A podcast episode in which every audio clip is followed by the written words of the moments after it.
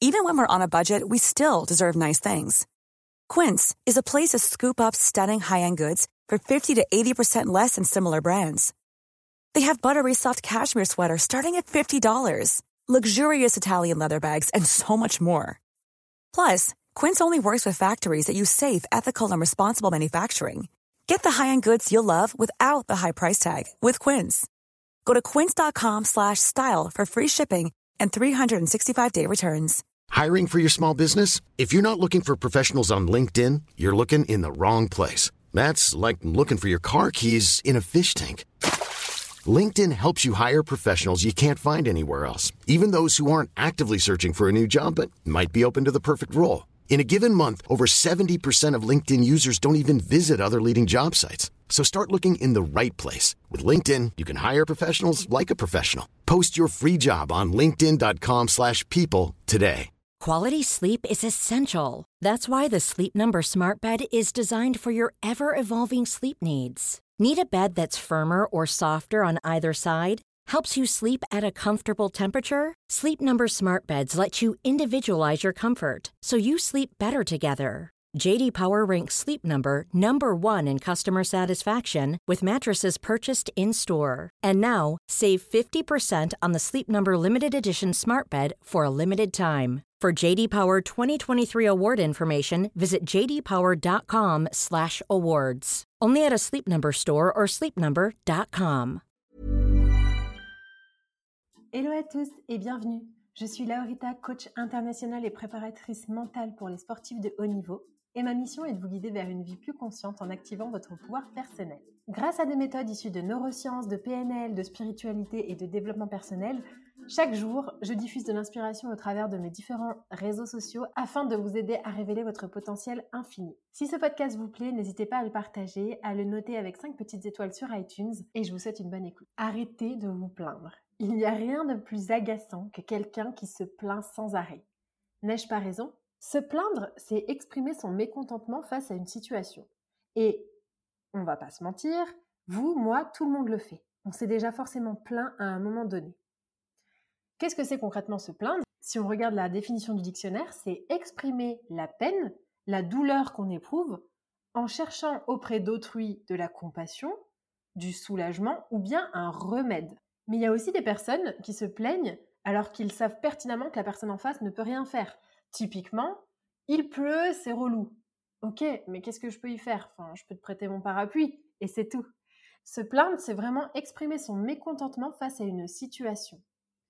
Ce qu'on fait, c'est qu'on observe une situation, on observe une circonstance, on aimerait qu'elle soit différente, donc on se sent frustré ou agacé, et par conséquent, on exprime une insatisfaction par une plainte.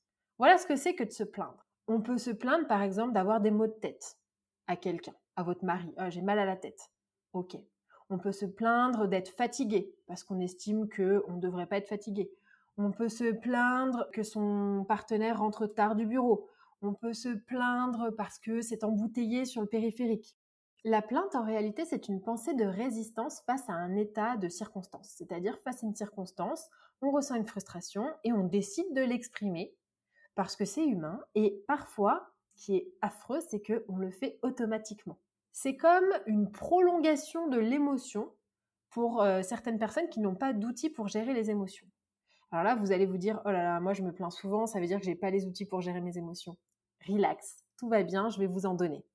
Déjà, il faut simplement valider le fait que quand on se plaint, parfois c'est automatique ou parfois c'est qu'on se sent dans un état de désarroi ou qu'on se sent désemparé, mais c'est simplement qu'on a envie de mettre un mot sur cette émotion parce que on ne sait pas quoi en faire d'autre, en gros. La plainte, c'est sympa parce que ça soulage un tout petit peu sur le coup quand même. Voilà, il pleut dehors, bon, on râle, on se dit oh là là, c'est pénible, il pleut dehors. Ok, bon, t'as dit à tout le monde qu'il pleuvait dehors et que t'étais agacé par la situation, et finalement tu vas continuer ta journée. En réalité, ce que tu fais dans ce cas-là, c'est que tu vas partager ta pensée et donc ton émotion désagréable avec tout le monde autour, ce qui risque au final de leur faire passer un mauvais moment, voire même une mauvaise journée en fonction de la plainte.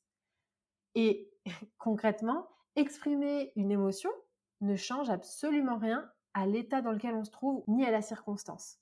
C'est-à-dire que si tu exprimes ton émotion en disant Oh là là, je suis déçu, il pleut dehors, mais il va quand même pleuvoir dehors et tu vas quand même être déçu même si tu l'as dit à haute voix. OK? Mais à chaque fois qu'on s'entend exprimer une émotion désagréable, eh bien ça va la renforcer. Et la situation n'a pas changé, donc la pression va augmenter sans que je ne fasse rien. Je vous donne un exemple. Votre patron n'a pas décidé de vous augmenter cette année. Vous êtes colère. Vous allez vous plaindre à tous vos collègues et vous allez justement entretenir un langage non pas intérieur mais même extérieur, mais du coup vous allez l'entendre hein, quand même. Vous allez entretenir ce je suis hyper énervé, je suis super déçu, franchement c'est nul, il est nul ce boss, peut-être que j'ai pas assez travaillé, etc. Et vous allez entretenir ce langage négatif, ça va augmenter votre croyance et la renforcer. Et attention, on ne se plaint pas de toutes les situations désagréables. Non. Pourquoi? Quand on se plaint, c'est parce qu'on a l'impression que la situation échappe à notre contrôle. Et par conséquent, comme je vous le disais, comme on ne contrôle pas ses émotions, on ne sait pas comment faire pour contrôler ses émotions, eh bien, ce que je pense de cette situation qui est en train de se passer, ça m'échappe aussi, je ne sais pas quoi en faire, donc il faut que je l'extériorise. Par exemple, si demain je me fais un thé je suis pas contente de la chaleur de mon thé parce que je l'ai laissé trop traîner, je vais pas me plaindre. Je vais simplement aller rajouter de l'eau chaude ou le faire réchauffer de nouveau. Si je cuisine et que mon plat n'est pas assez salé, je vais pas dire euh, il n'est pas assez salé. Je vais simplement rajouter du sel. Donc on ne se plaint que des situations qui échappent à notre contrôle ou quand on ne sait pas quoi faire avec ses émotions et qu'on a l'impression qu'on n'a pas le contrôle dessus. Donc ce que je peux vous proposer, c'est tout d'abord, avant toute chose, mettez pause sur ce podcast et allez écouter celui qui vous explique le modèle de Brooke, parce que vous allez comprendre comment reprendre le dessus sur vos émotions et donc sur vos pensées. Mais ce que vous pouvez faire aussi, c'est identifier au quotidien tous les domaines dans lesquels vous vous sentez impuissant. Dans quelle situation avez-vous l'habitude de vous plaindre le plus souvent? Est-ce que c'est par rapport au temps?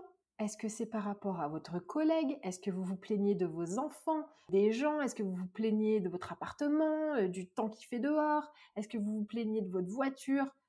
Essayez d'identifier les zones d'impuissance dans lesquelles vous vous sentez le plus souvent, parce qu'une fois que vous les avez identifiées, vous allez pouvoir reprendre le pouvoir par-dessus. Soit en changeant les pensées que vous entretenez, soit simplement la situation. Si par exemple vous n'êtes pas content d'habiter dans un 10 mètres carrés à la place de Clichy, eh bien, vous allez pouvoir changer la situation au lieu de vous en plaindre chaque jour. Ou bien, si par exemple, il pleut dehors et vous aviez prévu d'aller faire du vélo, eh bien, vous allez pouvoir changer cette pensée en vous disant, OK, bah, c'est pas grave, j'irai la prochaine fois.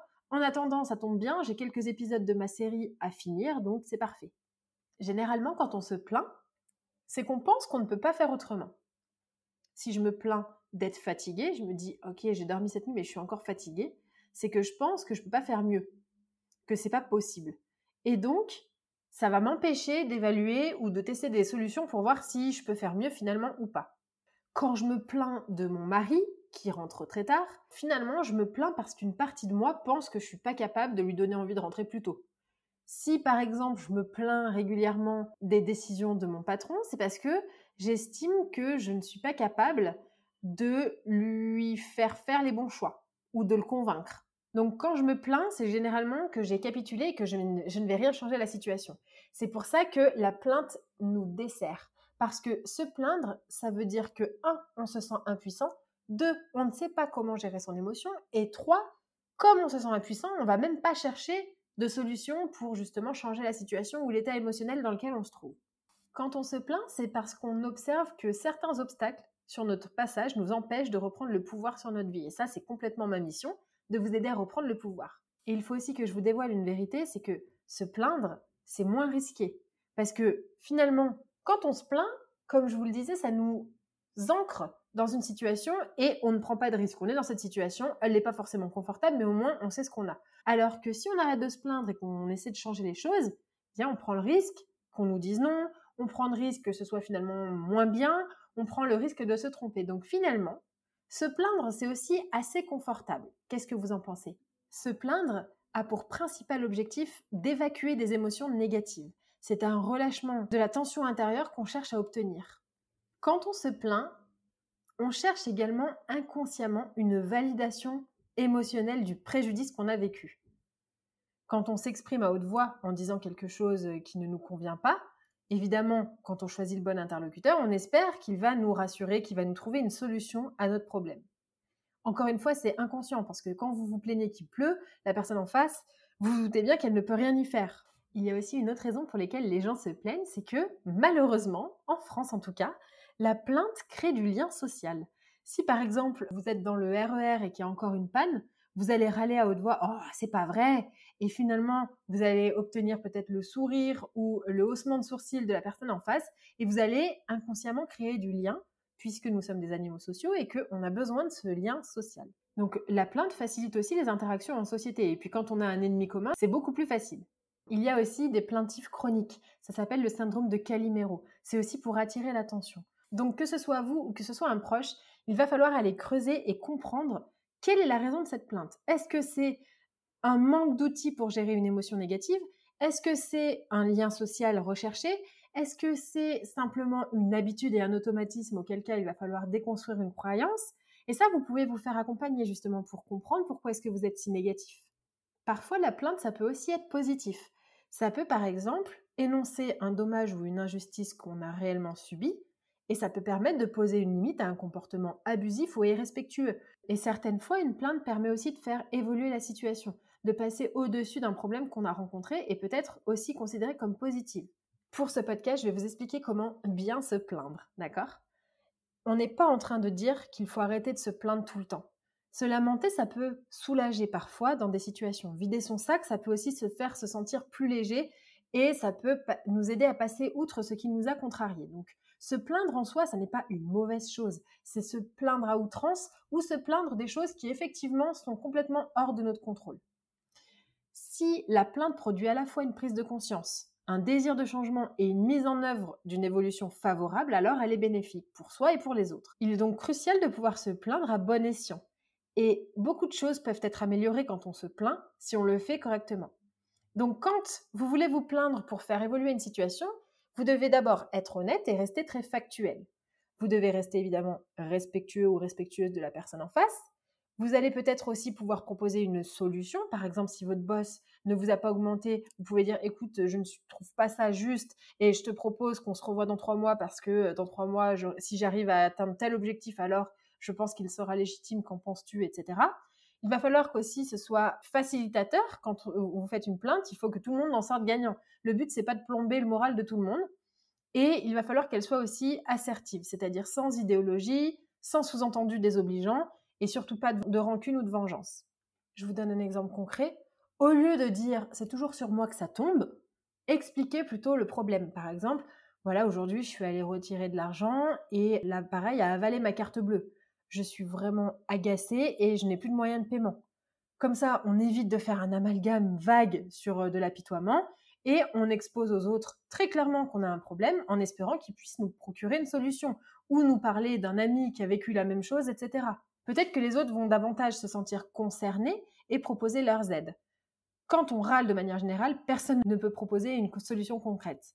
Et la dernière question à laquelle j'aimerais répondre dans ce podcast, c'est comment aider un proche qui se plaint tout le temps? Parce qu'on a tous cet ami ou ce collègue ou cet entourage qui se plaint sans arrêt, c'est que on peut prendre le temps de l'écouter en lui posant des questions pour comprendre ce qui ne va pas. Si la personne vous dit euh, voilà, ça m'arrive tout le temps à moi, au lieu de le laisser dans cette espèce de, d'esprit de Calimero, on va lui demander ce qui ne va pas et comme ça elle va se sentir respectée. Une fois qu'on a creusé un petit peu et qu'on comprend quel est le problème, déjà la personne va potentiellement simplement avec cette étape, se sentir beaucoup mieux, respecté et revigoré. Parce qu'une fois qu'on a vidé son sac, on se sent plus léger. Ensuite, parfois, quand c'est abusif, ça peut être nécessaire de dire à l'autre je fais ce que je peux, mais je ne peux pas plus, malheureusement. Je peux t'écouter, je n'ai pas de solution à te proposer. C'est à toi de trouver des solutions à ces problèmes. C'est poser ses limites, parce que le plaintif parfois a besoin d'être mis face à lui-même, en lui montrant qu'on ne peut pas déverser incessamment son mécontentement sur une personne tierce, puisque de toute façon, parfois, on ne peut rien y faire. Généralement, quand on affirme qu'on n'a pas de solution pour la personne, elle est obligée d'en trouver elle-même et parfois ça porte ses fruits. Soit il va aller se plaindre à quelqu'un d'autre, soit peut-être qu'il va aller voir quelqu'un pour justement changer ses croyances et ses façons de penser. Quoi qu'il en soit, la plainte n'est pas une mauvaise chose en fonction de comment elle est faite. J'espère que si vous êtes un plaintif chronique, ce podcast vous aidera. Ou si vous avez dans votre entourage des personnes qui ne font que de se plaindre, ce podcast vous donnera les clés pour les appréhender au mieux. Je vous dis à très vite pour un prochain épisode. Hi, I'm Daniel, founder of Pretty Litter. Did you know cats tend to hide symptoms of sickness and pain? I learned this the hard way after losing my cat, Gingy. So I created Pretty Litter, a health monitoring litter that helps detect early signs of illness by changing colors, saving you money and potentially your cat's life. Pretty Litter is veterinarian developed, and it's the easiest way to keep tabs on your fur baby's health right at home. Go to prettylitter.com and use code ACAST for 20% off your first order and a free cat toy. Terms and conditions apply. See site for details. Hey, it's Paige DeSorbo from Giggly Squad. High quality fashion without the price tag? Say hello to Quince. I'm snagging high end essentials like cozy cashmere sweaters, sleek leather jackets, fine jewelry, and so much more. With Quince being 50 to 80% less than similar brands. And they partner with factories that prioritize safe, ethical, and responsible manufacturing. I love that. Luxury quality within reach. Go to quince.com slash style to get free shipping and 365 day returns on your next order. Quince.com slash style.